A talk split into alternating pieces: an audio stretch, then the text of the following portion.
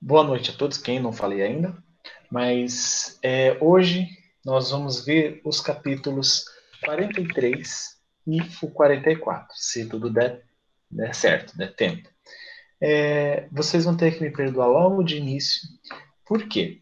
Porque na parte que o Lísias estava conversando com o André Luiz, eu acabei colocando quase toda, todo o discurso dele. Eu não gosto, eu gosto de resumir, gosto de colocar alguns pontos importantes, mas é, na fala que ele foi explicar para André Luiz, é, eu acabei colocando quase toda a fala dele, porque eu não consegui é, cortar, eu não consegui resumir, eu achei que seria é, contraproducente.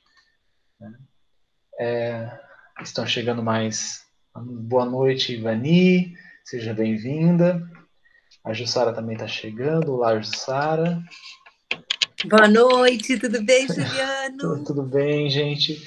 Hoje à noite Boa eu estava falando pro pessoal que serei só eu que vou conduzir. A Rita, ela tá é, de férias com a família, deu uma, um, saiu em viagem com a família. Então a gente vai é, precisar que todos colaborem, dúvidas, qualquer pontuação que eu não coloquei aqui nos slides, é, por favor, sintam-se à vontade de abrir o microfone e falar, tá bom? Eu vou deixar aqui. Bom, vocês lembram daquela Fabiana, daquele último... uma perguntinha? Pode falar. Posso fazer uma perguntinha? Claro, claro. É, sabe o que eu queria, se possível, que vocês passassem depois no grupo o nome do próximo livro. É Os Mensageiros. Eu vou mandar lá no grupo. Ah, Os é, Mensageiros. É, os tá. Mensageiros. Porque eu tá? gostaria tá. de comprar para ler com calma, né? Sim, sim. É, o... eu, vou, eu vou mandar lá no grupo depois. É, e também, se vocês quiserem, tem aqueles links na internet. Só que nunca é a mesma coisa ler no sim. celular, no computador, do que ler num livro, né? Mas a gente é manda, é pode deixar. Tá bom. Obrigada. Então, nada. Hoje a gente vai falar o capítulo 43 e o 44, começando pelo 43, em conversação. Aqui, é, se vocês lembram, a gente ficou sem fazer na semana passada, né, nosso estudo. A última vez que a Rita trouxe era aquela palavra do governador. Após a retirada do governador, quando ele deu aquela palestra linda, explicando os motivos, convidando, né, convocando as pessoas a a se doarem, a realmente ficarem no front, lembrando que aqui estava na iminência, né, já tinha começado a Segunda Guerra, já, já estava acontecendo, então todo aquele medo, aquele desespero estava rolando não só aqui no plano físico, mas também no plano espiritual. Né? A, a, a, a gente percebe que a intensidade dessa, desse tipo de pensamento, do, do, pensamento de medo, do pensamento da insegurança, da incerteza, abala muito as regiões espirituais. E aí, após a retirada do governador, muitos companheiros se ofereciam para os trabalhos árduos da defensiva, assim correspondendo ao apelo do grande chefe espiritual. André Luiz, ele procurou Tobias lá, né, o amigo dele, para consultá-lo sobre a possibilidade de ingressar nesse grupo. Né? Lembrando que Tobias foi aquele que conduziu ele para a Câmara de Retificação né? e aconselhou muito bem a Clarencio que ele permanecesse lá nas câmaras de retificação. E aí o Tobias falou para ele assim, ó, André, você está começando agora uma tarefa nova. Ele estava chegando ali. Não se precipite solicitando acréscimo de responsabilidade. Haverá serviço para todos, disse-nos ainda agora o governador. Não se esqueça de que as nossas câmaras de retificação constituem núcleo de esforço ativo, dia e noite.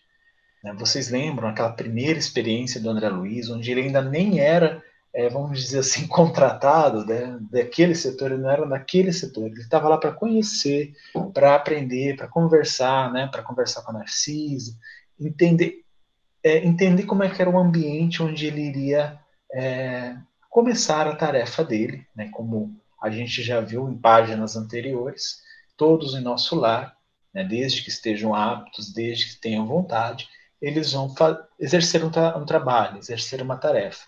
Existe tarefa para todos. Né? E lembrando que nosso lar é uma colônia, mas é uma colônia de grandes proporções, é uma grande cidade. É, e aí, lá nas câmaras de retificação, como a gente lembra, até mesmo no primeiro dia teve lá um, um, um SOS da, do pessoal socorrista, falando: olha, a gente está chegando com muitos é, espíritos que precisam de atenção, assistência, leitos. Então, é, são momentos. A retificação é aquela parte do nosso lar que é muito ligada às esferas aqui do nosso nível, né? É, esferas do umbral e esferas de espíritos que ainda estão na nossa faixa aqui na Terra, na faixa comum, vamos dizer assim. Né? Não é aquela ligação que a gente vai falar mais posteriormente aqui das trevas. Isso aqui a gente vai ver também, tá? Não se aflija. Recorde que 30 mil servidores vão ser convocados para a vigilância permanente. Dessa arte, na retaguarda são muito grandes os, os claros a preencher. Então, isso quer dizer assim: o Tobias está falando, olha, não se preocupe. Lá na linha de frente, nós, o, governador convocou esses 30 mil que, 30 mil que vão ser é, treinados adequadamente, vão receber é, um, um tratamento especial para que consigam ficar lá na frente mas a gente não vai ficar isento disso. Nós aqui nas câmaras de retificação e todas as outras é, câmaras de assistência ou ministérios, eles vão continuar recebendo e ainda, claro, vai ter aumento de trabalho para todos. Porque vocês imaginam, é, numa guerra, o desencarne desses espíritos. Da mesma forma agora, assim, a gente está conseguindo agora, assim, a meu, a meu ver, né, é, desde o início desse, dessa questão da, da, do coronavírus, né, da a necessidade do isolamento, no início muitas pessoas é, tinha passado uma ou duas semanas, elas estavam surtando, porque isso era uma coisa totalmente nova. Essa possibilidade da gente estudar esse isolamento sem contato com outras pessoas, nós não estávamos acostumados a isso.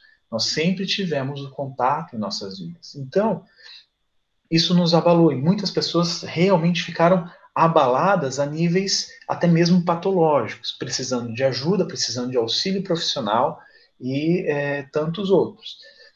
Então isso abala demais essas esferas. Imagina lá no plano espiritual, essa mesma energia mental sendo produzida e aqueles espíritos que porventura desencarnaram em desespero lá no início disso tudo.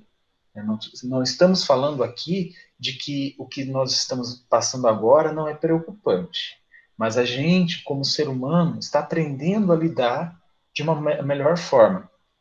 Muitos de nós procuram, assim, essas pessoas que tiveram aqueles surtos ou aquelas dificuldades no início, procuraram se equilibrar de alguma maneira para chegar agora e tentar entrar numa vida diferente do que nós tínhamos antes. Né? Então se adapta, adaptou, né? a gente se adaptou a essa nova é, forma da sociedade. Da mesma forma aqui, né? quando esses espíritos chegaram lá em desespero, eles precisavam dessa assistência também.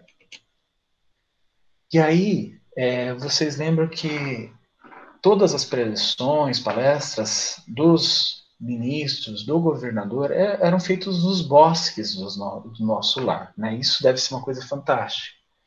E esse não era diferente. Então, embaixo das árvores lá, tinham o, a, o pessoal conversando. E esse ministro, o ministro Benevenuto, ele tinha ido no front, né, eu acho que até coloquei aqui na região da Polônia, né, é, lá na região da Polônia, para quem lembra da Segunda Guerra, como estudamos lá no, no ensino médio, no ensino fundamental, é, foi ali que tudo se iniciou. Né? Então, é, quando o Hitler acabou invadindo a Polônia, deu início à Segunda Guerra. Eu acho que é isso. Falta a Adriana, nossa professora de história aqui, né, mas que eu me lembre é isso. Então, é, o Benevenuto estava lá bem no início. Gente, a gente não pode ter a visão infantil ou a visão limitada que a espiritualidade não sabia que isso estava acontecendo. Lembra-se lá nas páginas anteriores, onde eh, André Luiz narra, né, quando eles ouviram lá no rádio, e o Lísias estava conversando com ele, olha, vocês lembram que é, teve lá aquela é, movimento de alguns espíritos lá do Oriente vindo para o Ocidente? Então, né? Então a espiritualidade ela já estava atenta a isso. E é claro que alguns proeminentes, espíritos proeminentes, haviam sido convidados para ajudar esses espíritos que estavam lá, que iriam desencarnar, né? da mesma forma que a gente tem atualmente. É, isso que está acontecendo com o mundo agora, né, a gente não pode ter a visão de que isso, não, não, isso é, aconteceu, Jesus não está sabendo, Jesus não está no leme, né, isso é uma, um castigo, é uma praga. Não. Né, a gente precisa deixar essa visão infantil de lado e lembrar que Jesus é o governador espiritual da Terra. Né? Jesus segue os desígnios de Deus. Então, tudo o que acontece que atinge uma escala mundial, isso está dentro do controle de Jesus. Né? A gente não pode ter a visão. É... Eu, eu tinha muito essa visão minimalista, essa visão infantil, né? de que é, parece que as coisas estão saindo do controle. Não. Tudo é uma questão de aprendizado. E quando a gente olha para a humanidade, o, o avanço espiritual que a humanidade tem agora né? Espiritual que eu digo é moral, intelectual, é comportamental, tudo isso associado é o que eu chamo de evolução espiritual. A gente percebe que a gente ainda é, é está na, na infância da espiritualidade. Nós somos crianças. Então, espirituais falando, né, espiritualmente falando. É, isso é que a, a espiritualidade a gente não consegue entender como chega, vai chegar lá na frente ou o que isso vai trazer de bom para a gente. Mas o ministro Benevenuto estava lá conversando com alguns espíritos que estavam é, questionando com ele sobre algumas coisas. Imagina, gente, é, é, provavelmente nenhum espírito teria tinha passado por essa fase. Apesar da gente já ter a primeira, acontecido a primeira guerra lá com os otomanos, onde todo o Império Otomano foi desfeito, mas a gente tem agora, né, é, uma, uma guerra é, onde o, os países já estavam mais civilizados e acesso à informação era mais rápido. Então, lá na espiritualidade, alguns ficaram realmente curiosos e foram conversar com Benevenuto. E aí ele fala né, que o que ele viu lá na Polônia, o que é o quadro da, da, da, do plano espiritual lá na espiritualidade, nas esferas espirituais, a, ali próximos à Polônia, onde aconteceram. Lembrando que na Polônia também tem o, Auschwitz, né, que é aquele, aquele campo de concentração muito famoso. É muito doloroso o quadro que vimos, comentava Benevenuto em tom grave. Habituados ao serviço da paz na América, porque nós não tivemos grandes é, guerras ou grandes nos últimos é, séculos ou décadas, né, quando esse livro foi escrito, 45, 43, é, nós não tínhamos, algumas décadas, nós estávamos mais tranquilos. Teve muito problema, ainda temos, mas nada em grandes proporções. É, nenhum de nós, imagi nós imaginava o que fosse o trabalho de socorro espiritual nos campos da Polônia. Tudo obscuro, tudo difícil, não se podem ali esperar claridades de fé nos agressores, tampouco na maioria das vítimas, que se entregavam totalmente a pavorosas impressões. Os encarnados não nos, não nos ajudam, apenas consomem nossas forças. Desde o começo do meu ministério, nunca vi tamanhos sofrimentos coletivos. Olha a descrição desse quadro para um benfeitor no nível de Benevenuto, que era um ministro, e se a gente for comparar, né, é sempre difícil, mas é, seria um Clarencio. E, vocês lembram das conversas que Clarencio teve com algumas pessoas, até mesmo com André Luiz, é, ou a mãe dele, os esclarecimentos que a mãe dele trouxe? Imaginem esse nível para cima. É isso que é Benevenuto. Ele está no nível de Clarencio, de entendimento de compreensão e de visão dos quadros. E, e ele diz aqui que ele nunca tinha visto nada desse tipo. A gente pode imaginar, né? É, quando a gente vê algumas descrições que acontecem em alguns livros, né? É, a gente percebe o quão, vamos dizer assim, feios ou é, difíceis de, de assimilar, de aceitar são esses quadros. Vocês vão ver posteriormente no terceiro livro, que é o Missionários da Luz, quando o André Luiz e o, o benfeitor que o acompanha neste livro, que é o Alexandre, eles vão visitar um, um aço, não é açougue, é um abatedouro, né, onde abatem animais. É uma visão incrível o que ele descreve. Incrível no sentido negativo, tá? no sentido de horrendo. Mas, assim, o que o, o, o Benevenuto estava descrevendo aqui, a gente consegue imaginar. Porque se é a projeção mental, se é aquilo que os encarnados e desencarnados estão projetando ao seu redor, que definem, que é, espelham o que nós vemos na, nas atmosferas espirituais, nas vibra, vibracionais da Terra, a gente já imagina o que estava acontecendo ali. É, pessoas sendo perseguidas, agressores, então, aquela. É, muitos com aquele pensamento vil, aquele pensamento mal, aquele pensamento é, pernicioso, estavam ali projetando isso tudo no, na, na, psicosfera, na, na, naquilo que estava ao redor das pessoas. E, por um outro lado, as vítimas que estavam sofrendo aquilo e outras com aquela carga do medo, que a Rita falou no nosso último estudo. Então, tudo isso criava um ambiente péssimo. Se aquilo que vocês, não sei se todos assistiram, é, o filme Nosso Lar, onde lá no início André Luiz estava no umbral, vocês imaginem isso associado a essas, esses pensamentos e vibrações tão diferentes do agressor, da, da, da maldade, daquele que está sofrendo tortura, daquele que está com medo, das inseguranças, tudo isso associado, criando esse novo, é, essa nova, é, esse novo cenário, tá? Eu vou dizer mais ou menos assim, porque se a gente for comparar o André Luiz, ele estava lá no umbral associado aos sofrimentos que ele passou em vida.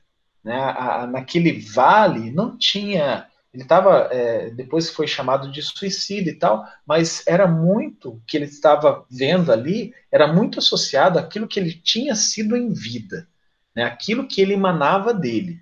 Viciados de toda espécie, aqui, viciado, porque o André Luiz não era um viciado, mas foi o consumo excessivo de, de álcool, é, a, a, o desregramento na parte sexual que o colocou num lugar muito parecido com isso. Aqui a gente tem um, um outro cenário diferente, mas como o Benevenuto está trazendo, muito mais complicado. Porque óbvio que Benevenuto conhecia quadros como o que foi nos apresentado onde o André Luiz estava. Então, é, eu só queria que vocês entendessem essa diferença e a amplitude disso é, na questão da maldade, do, do quadro feio de ver. E aí ele continua: acredito que nossa posição está muito distante da extra, extraordinária capacidade de resistência dos abnegados servidores espirituais que ali se encontram de, é, de serviço. Então, o que é, Benevenuto está dizendo aqui é que ele percebia, provavelmente ele via, interagia com espíritos de mais alta envergadura, né, que talvez sejam mais elevados que o ministro, e aqui isso deixa muito claro, que o ministro de nosso lar. Então seriam governadores das colônias, né, porque o que a gente percebe, assim, é, o que André Luiz fala de nosso lar é que somente o governador e a ministra veneranda tinham merecimento, tinham é, capacidade de, de encontrar Jesus. E encontraram com Jesus. Né? Então, são espíritos desta categoria, desta categoria de espírito. E ele se compara a eles e fala assim: olha, eles têm muito mais capacidade de resistência. Então, assim, é óbvio que aquelas cenas tocavam de uma maneira é, marcante o coração do Benevenuto. Né? E essa resistência que ele quer dizer não é indiferença, é a capacidade de compreender aqueles sofrimentos, compreender aqueles espíritos que estavam agindo, tanto o agressor quanto a vítima, quanto aquele que estava é, em ansiedade, em dificuldade, em, em, em, com medo. Né? Então, essa compreensão, é, eu, eu imagino que seja isso que o Benevenuto está querendo dizer aqui. Todas as tarefas de assistência imediata funcionam perfeitamente, a despeito do ar asfixiante, saturado de vibrações destruidoras. O campo de batalha, invisível aos nossos irmãos terrestres, é verdadeiro inferno de indescritíveis proporções. Gente, a gente fica assim: olha, mas espera aí, né? É, desencarnei eu vou respirar. Né? Peraí, como, como assim? Né? Não é só o corpo físico que precisa das moléculas de nitrogênio, oxigênio e outros gases para nutrir-se? Não. Né? A gente tem que lembrar que perispírito, né, pela definição que a gente tem lá no livro dos espíritos, ainda é matéria. Tá? E dependendo de como a gente agiu, como é a nossa mente, ele é uma matéria mais densa ou mais sutil. Então, é, muitas vezes a gente é tão apegado à matéria aqui na Terra que né, a gente vê aqueles desenhos de Gasparzinho, essas coisas que eles atravessam parede. Bom, se a gente for um Gasparzinho, não um fantasminha, muito ligado à matéria, a gente não vai atravessar a parede. A gente vai precisar que um, um lugar onde a gente vai obsediar, a gente vai infernizar, a gente vai, sei lá, é, precisa que a, eles abram a porta para a gente. Então a gente vai ter que passar por uma porta. Né? É meio complicado isso, né? porque ah, a gente imagina que seja diferente. Não, não é. E da mesma forma, os sentidos. Né? Respiração, paladar, olfato, tato. É, tudo isso os espíritos ainda sentem. E como nós somos espíritos, né? Se a gente desdobrar no sono físico, então se a gente dormir, a gente desdobra, a gente vai sentir cheiro, a gente vai sentir sabor, a gente vai ouvir, a gente vai, é, da mesma forma que ter dificuldade de respirar. Isso acontece nas câmaras de, de assistência, né, as câmaras que algumas casas chamam de tratamento, não é tratamento, é de assistência, de auxílio, é, esses médios em desdobramento podem relatar essas dificuldades. Às vezes, mesmo não desdobramento, mas estando na própria câmara, é, na assistência de um assistido, eles sentem um cheiro que não está lá. Que o dirigente não sente ou outro médium não sente. Por quê? Porque o perispírito também tem esses receptores de cheiro, de sabor, de, de cor. Então a gente não é diferente disso. A gente só tem um adendo aqui, né, que isso vocês vão ver quando a gente chega lá no livro chamado Evolução em Dois Mundos, do André Luiz. É difícil, muito difícil, é difícil pra caramba, mas ele vai falar sobre isso. Ele só não fala de uma coisa que eu fiquei em dúvida quando eu estava estudando, e ainda estou, é sobre dor. Né? Muitos espíritos sentem dor, mas isso não está descrito lá no, no, Evolução em Dois Mundos, que nós temos receptores de dor no nosso perispírito. Isso é só uma indagação, só um comentário, um adendo que eu fiz. Mas continuando aqui. É, então, o ambiente lá era muito diferente do que a gente tem nos umbrais aqui do nosso, vamos supor, da nossa região. Por mais que a gente fale, nossa, o espírito estava no umbral, né? Ah, meu Deus, ele estava mergulhado lá, vamos ajudar os espíritos no umbral. Não se comparava o que Benevenuto estava descrevendo aqui do campo de batalha. Tá? Então, naquele ambiente, né, onde tudo isso que a gente falou até agora acontecia, é, estava moldado um ambiente tão difícil, um, um, tão extremo, que ele, ele falou: olha, aquilo lá é um inferno.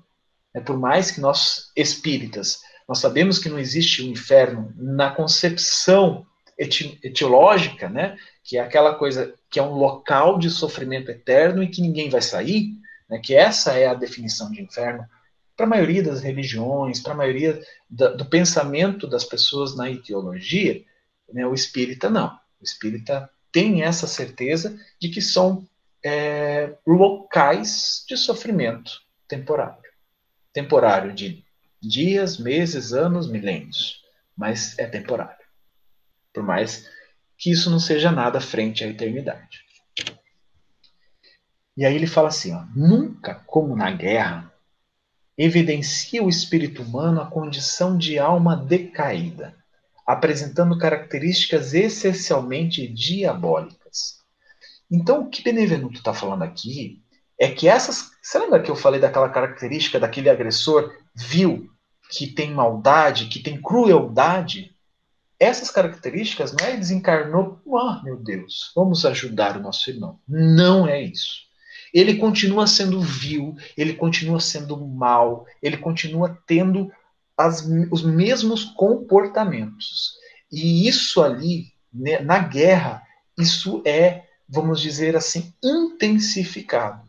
É isso, então, as zonas de sofrimento contam com espíritos em extrema maldade, extremo comportamento vil. Então, é, é, é só para a gente ter noção. Assim, se André Luiz sofria aquelas, aquele assédio que a gente viu no filme, daqueles espíritos chegando para ele, chamando ele de um monte de coisa, coisas que ele não compreendia e coisas que ah, você é um suicida, né? Nossa, você é isso, você é aquilo. Lá no desencarne é a mesma coisa. Né? E esses espíritos, muitos desses espíritos, acabam encontrando suas vítimas lá. Então, as vítimas que ainda estão em sofrimento continuam em sofrimento e esses seres vivos continuam a agredir. Tá? É claro que isso tudo é uma questão de sintonia, é claro que é, a espiritualidade tenta, né, como o Benevenuto estava lá para isso, mais a equipe espiritual, tenta é, trazer, fazer assistência, levar para um pronto-socorro, levar para os momentos, os pontos de auxílio, mas tem alguns espíritos que entram na mesma faixa vibratória e vão se encontrar. Né? Por quê? São, ah, é muito diferente? É... Não, porque é igual. Entendeu? Então, assim, a gente olha, claro que a gente olha com uma guerra, uma guerra sempre é ruim, mas existem aquelas vítimas que também não têm um comportamento, todas elas são, vamos dizer assim, na acepção da palavra, santas. São espíritos de luz em sofrimento. Não. São pessoas comuns que, como nós, cometem erros, né? têm comportamentos e uma moral é, questionável, e isso vai pesar na consciência e também vai, vai ligar ele a espíritos que têm moral questionável, que também erram, que também falham, que estão no mesmo padrão vibratório. Certo? Continuo. Gente, se eu estou falando muito, se eu estou viajando demais, podem interromper, é, abre o microfone, que eu deixo vocês falar também, por favor. E aí ele continua assim, ó. Os fluidos venenosos da metralha, isso que é na, na, na porque é das armas, né? Casam-se as emanações pestilentas do ódio e tornam quase impossível qualquer auxílio.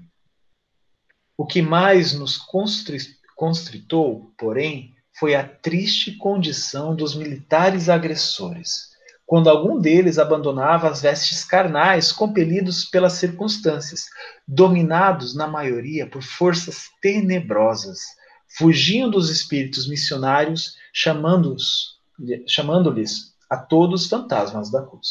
Então, assim, é, o que eu quis colocar com isso aqui é, a gente já falou que esses espíritos não são diferentes, mas principalmente que essas pessoas, a maioria delas, ou desse que, que ele estava falando aqui dos militares, né, dos soldados, eles não tinham educação religiosa.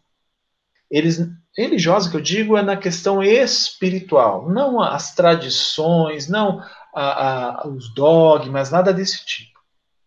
É na questão do espírito mesmo. Então, assim, por mais que os espíritos abnegados, aquele, aqueles espíritos que estão acima do, do benevenuto, tentassem ajudar, né, chegassem lá com sua aura a envolver, estes militares que ele cita aqui não estavam, não tinham a mínima condição de serem ajudados. Mínima. Então, é por isso que ele fala, é, até saíam correndo. Porque ainda, como a gente falou, ainda estavam muito ligados à matéria. Muitos nem entendiam que estavam desencarnados, que já não estavam mais é, no, no plano físico, mas ainda continuavam a guerrear.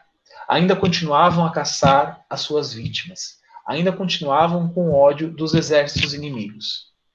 Isso tudo acontecia. Né? Então, por isso que é, eu achei interessante a gente pontuar isso. E aí alguém pergunta para o Benevenuto: e não eram recolhidos para esclarecimento justo? Bom, isso é uma coisa que, poxa, mas está acontecendo a guerra, está toda a espiritualidade lá, essa galera, esses caras muito perturbados, esses militares, ó, oh, peraí, vou colocar você, né? Muitas vezes a gente vê isso nas casas espíritas. Vamos conter o espírito e vamos doutriná-lo. Né? Isso é uma coisa que é, virou uma prática nas casas espíritas, só que se a gente for ver em todo o André Luiz, todo, e a gente está no primeiro livro, né? então vamos ter paciência, a gente vai ver nos outros 12 que vem pela frente, é, nunca André Luiz ou um benfeitor fala que vai prender um espírito, vai é, aprisionar um espírito.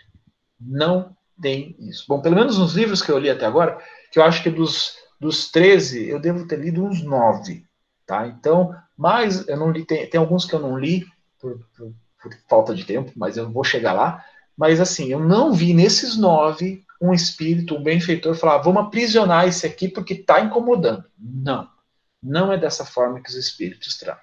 Eram recolhidos para esclarecimentos, quer dizer, vocês não conversavam? E aí o Benevenuto explica será sempre possível atender aos loucos pacíficos no lar. Mas que remédio se reservará aos loucos furiosos, senão o hospício? Né? Porque aqui na Terra a gente tem, é claro que a gente não tem mais é, essa concepção de hospício, né, de, que tinha no passado e na época que, que esse livro foi escrito, escrito. Mas o que a gente tem hoje são aqueles, aquelas pessoas com problemas mentais tão sérios que elas precisam é, ficar isoladas, porque elas são um risco para si mesmo e para a sociedade ou para os seus familiares. Né? Isso acontece, tá, gente? Mas existe aqueles que podem ser, né, que têm é, é, dificuldades mentais, que têm algum, é, não é problema, mas eu esqueci o nome da palavra, mas tem alguma dificuldade mental, mas que podem continuar, né, uma dificuldade cognitiva ou algo desse tipo, que podem continuar normalmente no lar, não são perigosos, não são agressivos, vão ser bem cuidados na família. Mas existem aqueles, né? Eu morava no Mato Grosso e o meu companheiro era médico do, é, agora ele era médico do CAPS. Então ele falava que é, existiam alguns dos, do, do CAPS, né, alguns pacientes que eles não podiam ficar nervosos de forma alguma, porque senão ele pegava o machado e iria agredir a primeira pessoa que aparecesse na frente dele. Então são coisas que têm que ser tratadas com muito cuidado. Por isso que ele, ele é, fala sobre isso aqui. Não havia outro recurso para tais criaturas, senão deixá-las nos precipícios das trevas, onde serão naturalmente compelidas a reajustar-se, dando ensejo a pensamentos dignos. É razoável, portanto, que as missões de auxílio recolham apenas os predispostos a receber o, o socorro elevado. Gente, isso aqui é muito importante. Né? A gente ouve algumas histórias de que existem espíritos que estão ainda em sofrimento desde a época, né, até mesmo anteriores à Segunda Guerra, anteriores à Primeira Guerra. São espíritos que estão em, em, em sofrimento há milênios, séculos ou milênios. Gente, isso acontece.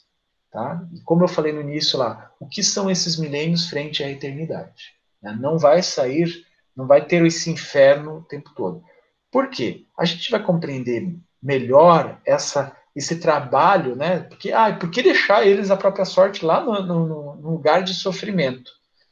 A gente vai entender mais sobre isso num livro chamado Libertação, que é o primeiro, que é o sexto livro, se eu não me engano, é, que é o sexto livro da série, no primeiro e no segundo capítulo, tem um benfeitor, um ministro chamado Flacos, que ele dá uma palestra falando sobre isso. E, basicamente, em algumas, só um resuminho aqui, ele fala que Deus, né, o nosso Pai, ele utiliza do diamante para burilar o diamante e do mal para burilar o mal. Aquela, o diamante para burilar o diamante seria aquela, aquele enrijecido, aquela pedra. A gente sabe que o diamante é extremamente duro, né? É ele que é utilizado para burilar outro diamante, outro cabeça dura também. Se existem, se você é cabeça dura, pode ter certeza que você vai enfrentar, enfrentar não, né? Mas conviver com um monte de gente cabeça dura para você aprender, né? Se você tem alguns problemas dentro de você, por isso que a gente fala assim, ah, a gente enxerga muito o defeito no outro, aquele que a gente tem dentro de nós. Isso é verdade, porque essa pessoa aqui está para me ensinar sobre isso. Né? Então é isso que o Benevenuto está falando aqui. Eles são deixados para que, é, para na convivência com outros iguais a eles, eles possam aprender, eles possam se transformar, eles possam se melhorar. É, e é claro, existem aqueles espíritos que podem receber auxílio imediato naquele desencarnou, estou aqui para te ajudar, vem aqui meu irmão, vamos te conduzir das diversas formas, das diversas religiões, e esses espíritos não vão falar de espiritismo para ele, vão falar sobre consolação, fraternidade e amor. Né? E aí, é, um, um dos presentes, ele faz uma, uma observação que muitos de nós pensam nisso. Né? Ele fala assim: ó, é quase incrível que a Europa, com tantos patrimônios culturais, se tenha abalançado a semelhante calamidade. Isso, a gente que vê fotos da Europa, né, a, a, a comentário de amigos ou a, aqueles que já foram lá, vem aquela maravilha que é, que são as paisagens europeias. Né? E ele fala assim, mas é, até mesmo de culturas, não só as paisagens naturais, mas a de cultura também, de, de comportamento. Ele fala assim, nossa, mas é quase incrível esse, esse local onde é, a civilização conseguiu se construir é, os, as, as ideias de moral, as ideias de, do bom viver, de sociedade, começou com fraternidade, né? É, é quase é, inacreditável isso que está acontecendo. E o Benevenuto faz uma explicação sobre isso que é muito legal. Ele fala assim: ó, falta de preparação religiosa.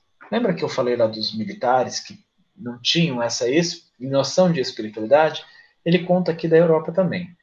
Meus amigos, definiu o ministro com voz, é, com expressiva inflexão de voz. Não basta ao homem a inteligência apurada. É-lhe necessário iluminar raciocínios para a vida eterna. Não adianta nada a gente só amontoar um monte de conhecimentos, de raciocínios, de entendimentos acerca do universo. A gente precisa utilizar isso em conjunto com essa é, raciocínios para a vida eterna, para a gente é, incorporar isso ao nosso ser imortal. Lembrando que nessa existência nós passamos por algumas experiências e tratamos é, as pessoas ao nosso redor, né, como experiências, como provação, como expiação. E isso tudo pode se refletir de uma maneira muito negativa no futuro, espiritualmente falando, e na carne também. As igrejas são sempre santas em seus fundamentos e, sacerdó e o sacerdócio será sempre divino, quando cuide essencialmente da verdade de Deus, mas o sacerdócio político jamais atenderá à sede espiritual da civilização. Sem o sopro divino, perso as personalidades religiosas poderão inspirar respeito e admiração, não, porém, a fé e a confiança. Eu achei isso incrível. Né? Esse conceito da nossa sociedade, pelo menos a sociedade mais ocidentalizada, né, e, e algumas mais proeminentes, de separar o Estado da religião, é, eu acho que é bárbaro, que isso tem que ser realmente colocado em prática. Né? Por quê? Porque o que a gente consegue perceber é que, no passado, pela própria história, né, a gente vê na Idade Média o poder de uma certa igreja é, que tinha o comando sobre quase tudo. E, e o que ela fazia? Né, e o que ela proporcionou para a humanidade.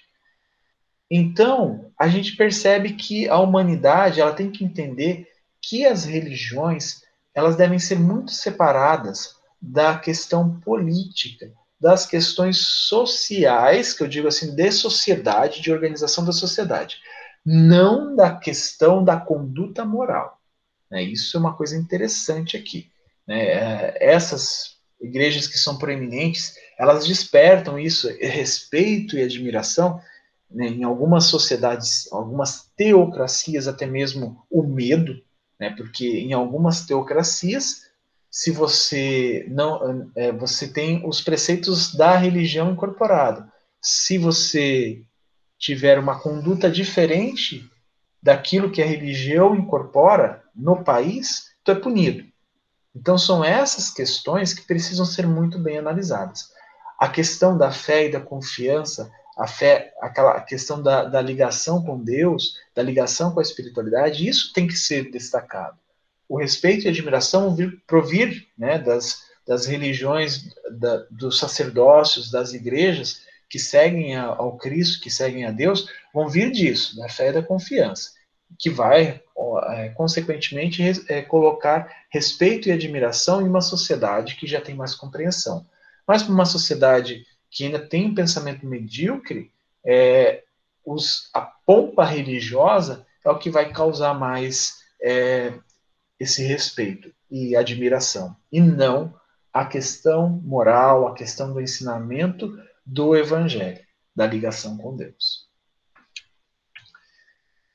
Mas e o espiritismo?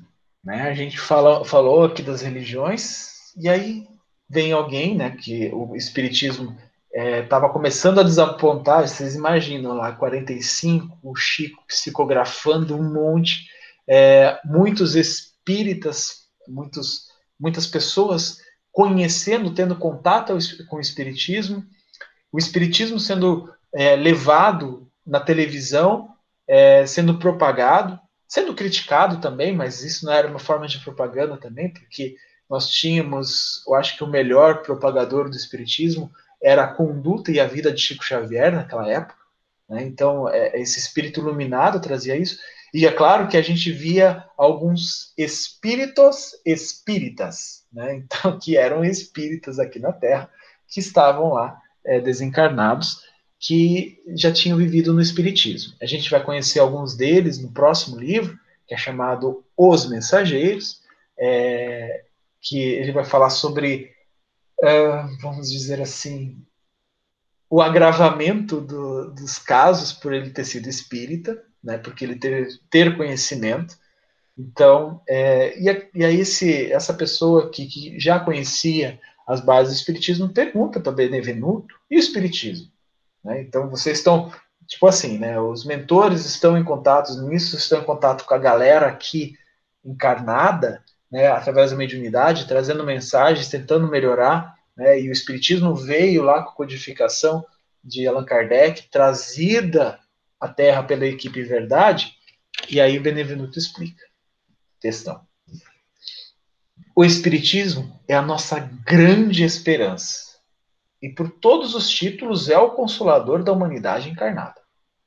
É, eu, tive, eu sempre tive muito é, birrinha com esse negócio. Ah, por que, que o Espiritismo se chama Consolador Prometido? E aí, só depois de muito entendimento, de muito estudo, eu comecei a compreender que realmente o Espiritismo é o consolador da humanidade encarnada. Mas nossa marcha é ainda muito lenta. Trata-se de uma dádiva sublime para a qual a maioria dos homens ainda não possui olhos de ver. É, isso é uma coisa muito interessante. É claro que nós, como em todas as religiões, todas as instituições humanas, temos, né, temos muitos problemas, temos muitos defeitos, muitos, muitas contradições com o Evangelho. Mas o Espiritismo, aqui na, na, na descrição do Benevenuto, deixa bem claro que alguns homens não estão preparados para ver. E é por isso que Paulo, lá atrás, nas cartas, fala assim, lá na carta aos Efésios, ele fala assim, desperta o tu que dormes. Né? Porque a gente ainda é, é cego, ainda está dormindo, parece um, um, realmente um desencarnado, um morto. Então ele pede para que a gente desperte. E é isso que o Benedito está falando aqui. Nós não, esse despertar é abrir os olhos e ver.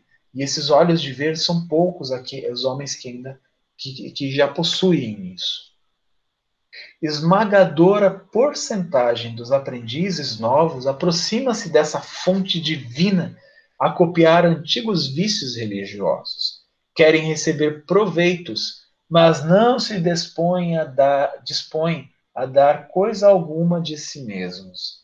Invocam a verdade, mas não caminham ao encontro dela. Enquanto, enquanto muitos estudiosos reduzem os médios a cobaias humanas, numerosos crentes procedem à maneira de certos enfermos que, embora curados, creem mais na doença que na saúde e nunca utilizam os próprios pés. Enfim, procura-se por lá os espíritos materializados para o fenomenismo passageiro, ao passo que nós, outros, vivemos à procura de homens espiritualizados para o trabalho sério. Então, o que Benevenuto está falando aqui é que a maioria da galera chega no espiritismo por causa dos fenômenos. Gente, isso não é, é uma característica do passado. Ainda existe muito disso. Tá? É, essa questão do espiritismo ser o consolador prometido, a gente só entende quando a gente abandona essa coisa de aí ah, eu vou lá no espiritismo para ver espírito, para me curar, né, para ter, ter, ter prosperidade, é, para tirar obsessor, é, obsessor de mim.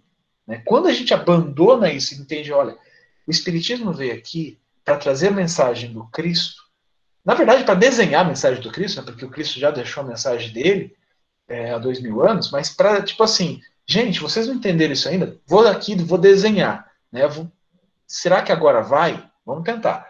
Então, ele está trazendo dessa forma, por quê? Porque muitos ainda procuram o Espiritismo para isso. E, é claro, é, eu tenho 14 anos de vivência no Espiritismo.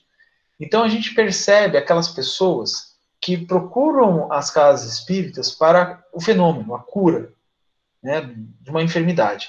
Rapaz, ele melhorar um pouquinho, mas um pouquinho, desaparece.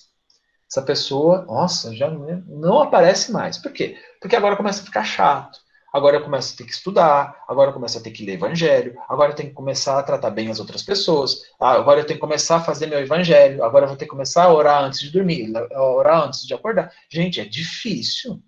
Quem se dispõe a isso? Então, é, essas características né, que vão dar, que é, é, é justamente o que Benevenuto está falando aqui. Essas pessoas elas procuram esses fenômenos, é, é, creem mais na doença que na saúde, nunca utilizam os próprios pés. Então, assim, a doença está acontecendo, o obsessor está ali batendo a porta toda noite, enchendo a paciência da, do, do, assistido. Bom, vai na casa espírita, vai lá, conversa com o obsessor, o obsessor entende, aí o obsessor está encaminhado para estudo e tal, não sei o quê. De repente, o que acontece?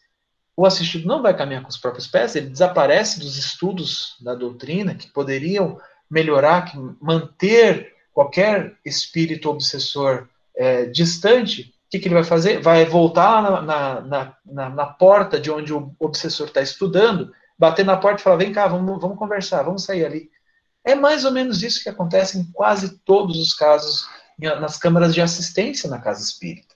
Por quê? Porque as pessoas que procuram a casa espírita, elas vão receber o auxílio, vão receber o alento. Se tiver obsessor, a gente vai conversar com o obsessor, vai tentar mostrar um novo caminho. Se tiver alguma doença física, ou perispiritual, as câmaras vão tentar trabalhar com isso, né, vão tentar tirar, vão tentar melhorar essa, essa enfermidade, mas a partir daí é o assistido que tem que caminhar com os próprios pés. E esse caminhar com os próprios pés engloba tudo aquilo que eu falei: o estudo, a dedicação, melhorar em casa, tratar bem os seus filhos, seu marido, sua mulher, sua mãe, seu pai, sua sogra, seu sogro, né? Tudo isso né, a gente vai começar a aprender que a gente precisa fazer e principalmente tratar bem os nossos irmãos. Era all, né? Todo mundo é nosso irmão. Então tratar bem todo mundo. Só que isso, gente, é difícil. A quantidade de pessoas que eu nunca fiz essa estimativa, também não pretendo fazer, mas é um percentual muito pequeno são aqueles que mantêm-se firme no, no estudo do Evangelho, na doutrina espírita. Só que eu não estou dizendo só na doutrina espírita, não. Seria muito interessante se a pessoa falasse, ai, eu não, não dou bem com o espiritismo. Né? Eu vou lá, tiro o obsessor, mas eu continuo na igreja. Ótimo, é isso mesmo.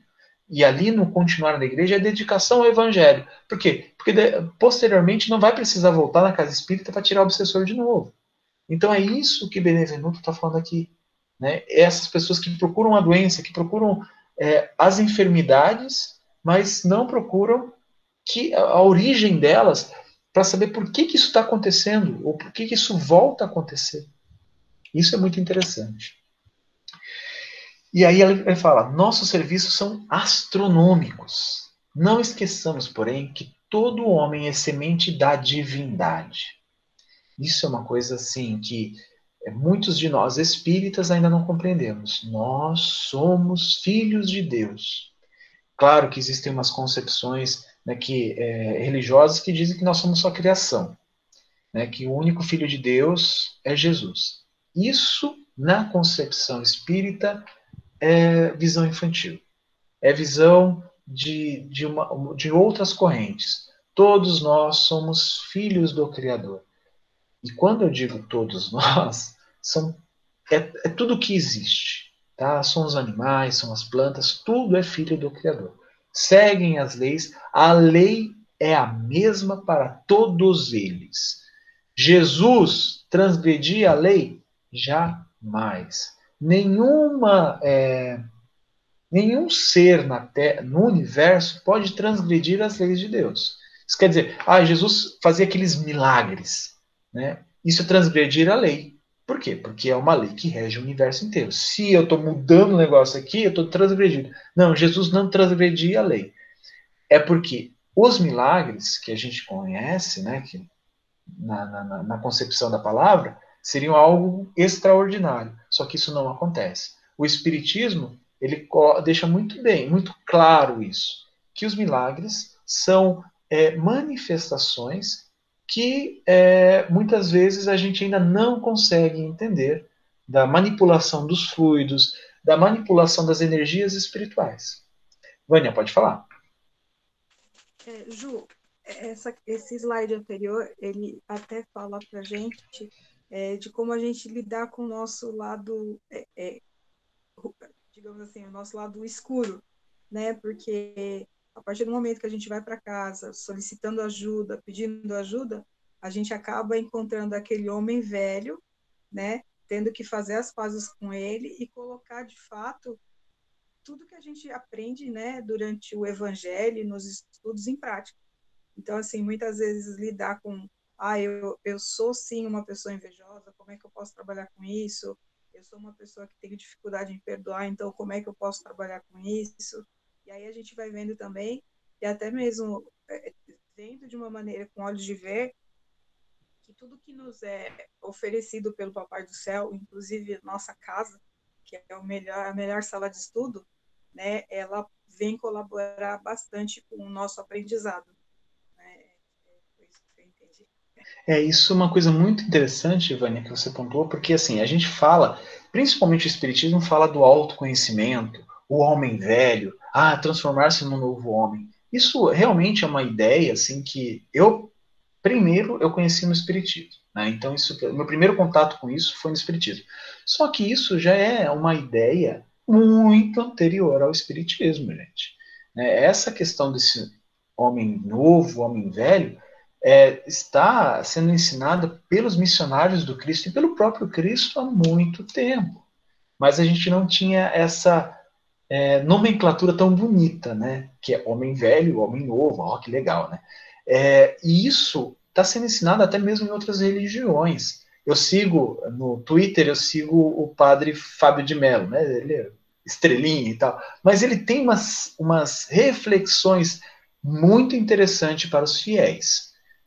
Dentro da concepção religiosa da corrente dele, do catolicismo, mas você vê nítido as ideias, as bases do autoconhecimento, dessa questão do homem velho, dessa questão da, da, de ser uma pessoa melhor. Né? Isso que a Vânia trouxe é muito interessante, que é, é justamente você tá, dar de cara com isso, para que essa enfermidade, né, esses problemas do homem velho não venham a trazer consequências pesarosas no futuro. Aprender a caminhar, como coloca aqui, é, utilizam os próprios pés. Aprender a caminhar com essas concepções do homem velho. E aí ele fala assim, ó, ataquemos a execução de nossos deveres com esperança e otimismo. E estejamos sempre convictos de que, se bem fizermos a nossa parte, poderemos permanecer em paz, porque o Senhor fará o resto. Isso é incrível. Você lembra quando eu falei lá da Jesus está no comando? A gente não pode achar que isso é um barco desgovernado. Não, o Senhor, ele sabe exatamente o que ele está fazendo. Ele conduziu, gente, quando a gente, eu estou lendo, né, lendo não, estou estudando o livro que eu falei para vocês, Evolução em Dois Mundos. Aqui em casa a gente está estudando ele. É difícil pra caramba. Nossa, como eu tenho dificuldade nesse livro. E aí a gente, os capítulos a gente acaba ficando três, quatro horas estudando porque a gente tem que fazer um monte de pesquisa, comentar.